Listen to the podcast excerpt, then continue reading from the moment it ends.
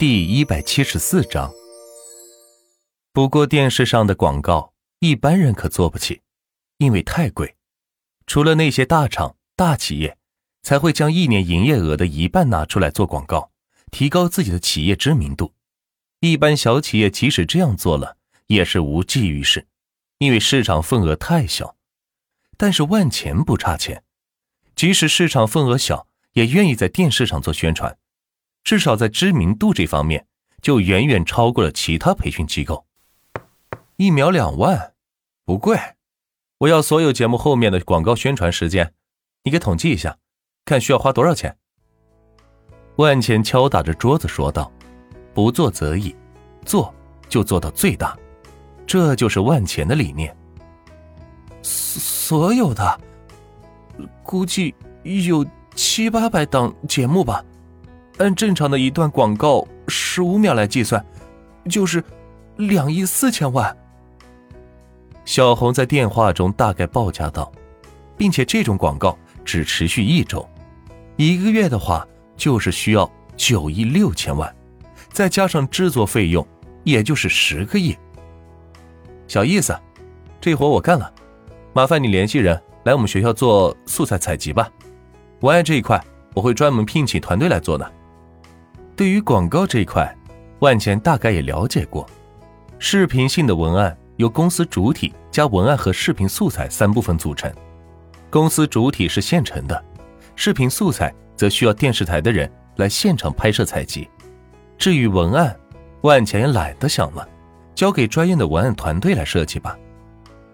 好的，万总，我这就联系联系我那几位同事，这种私活他们也很乐意接的。嘿嘿。小红在电话那头说道：“放心吧，事成之后少不了你的好处。这你就见外了哈，咱俩学校时候也是一个社团的，什么时候问你要过钱？不过最近确实有些事情需要一些老板的资助，不知道你感兴趣不？”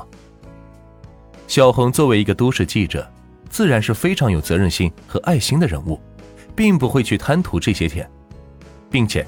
两人的关系在这放着，也不会有其他想法。哦，什么事情？说来听听。对于能够帮助别人的事情，万钱还是非常乐意的。只要这件事是真的，而不是借助帮助的名义来进行诈骗，这样的行为万钱最为不耻。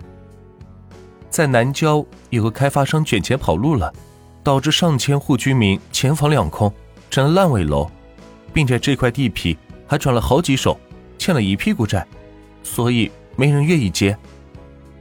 小红说完，停了停，继续说道：“这件事是我跟踪报道的，居民一直找我要个说法，这个时候我才感觉到自己的无力。”说到这儿，小红甚至有些哽咽，看得出来，她是一名非常有责任感的记者，是真正把群众的事。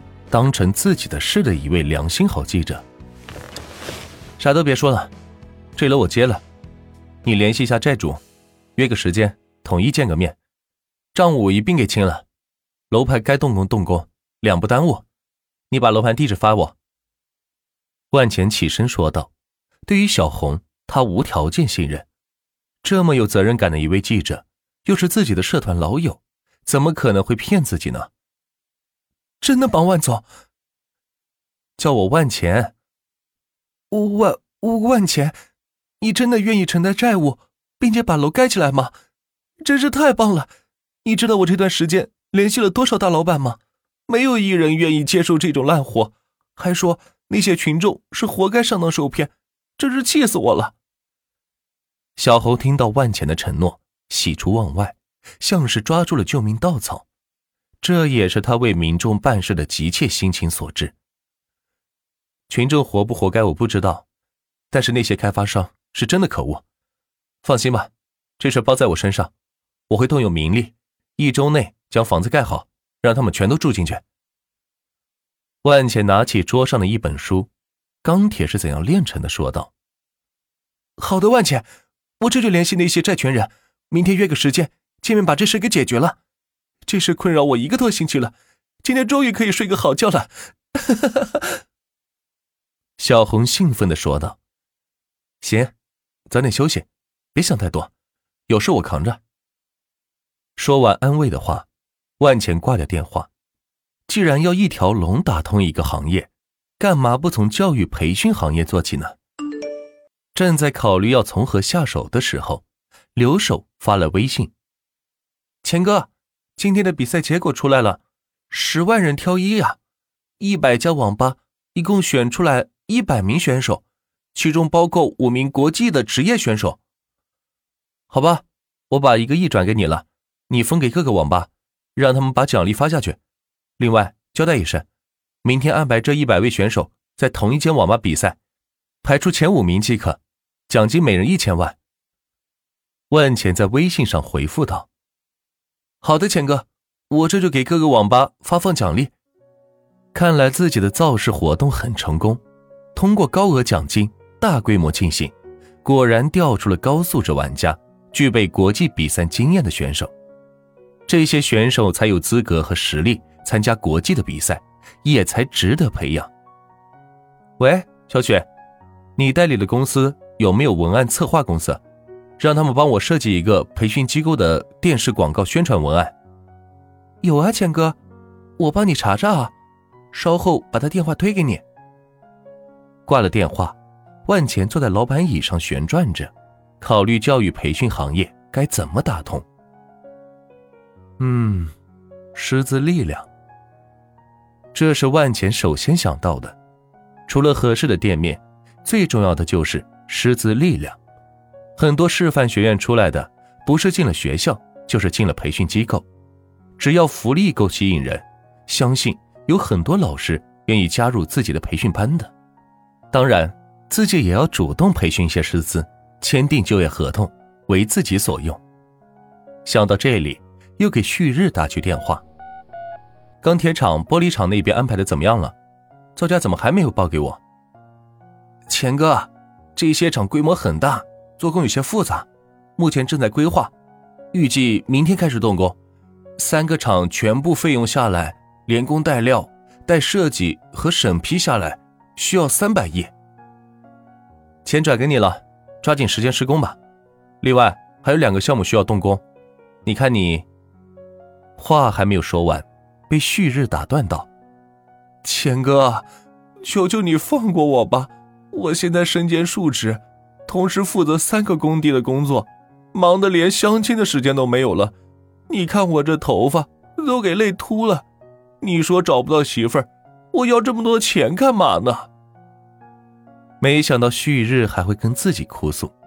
想想也是，从前通集团成立以来，所有的工程项目。烂尾楼、网红楼、印刷厂等这些施工项目都是让旭日一个人来干，虽然挣钱，但也费了不少的心血。好吧，好吧，瞧你难为的。那行，把你手头三个项目做完，放你个假期出去玩玩。万钱大方的说道：“谢谢钱哥，我这就尽快安排工人施工。”旭日一听有假期可以休息，激动的打算赶紧把活干完。你个臭小子，注意身体啊！说完，万钱挂了电话。对于这些最早跟着自己的一批人，万钱还是非常有感情的。当然不希望他们劳累过度，毕竟身体才是最重要的。没了身体，有再多的钱有什么用呢？